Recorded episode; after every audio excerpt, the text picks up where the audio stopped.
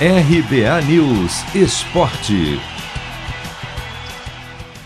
Palmeiras deve vetar a convocação do goleiro Everton para a seleção brasileira olímpica, que disputará os Jogos de Tóquio no mês que vem.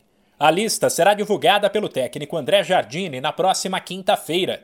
O Verdão deve alegar que as Olimpíadas não se tratam de uma data FIFA, ou seja, um período pré-determinado para a realização de jogos de seleções no qual os clubes têm a obrigação de liberar os atletas.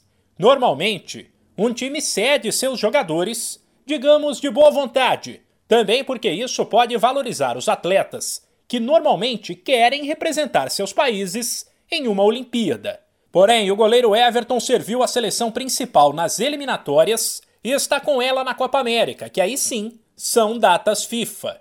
Ou seja, só por isso ele já vai desfalcar o Palmeiras por bastante tempo.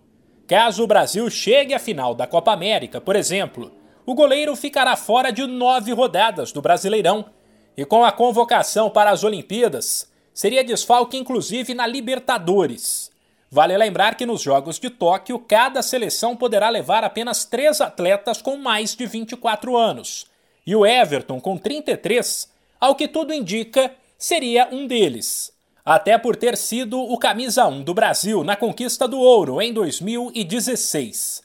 A ideia da CBF é que Neymar seja outro jogador acima de 24 anos, mas uma liberação do Paris Saint-Germain também é pouco provável.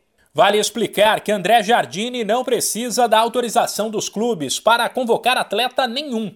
Pode até acontecer de ele chamar alguém mesmo ciente de que o time não quer liberar o jogador. Isso para exercer uma certa pressão, principalmente se o atleta quer disputar as Olimpíadas. A tendência, inclusive, é que Jardine faça isso.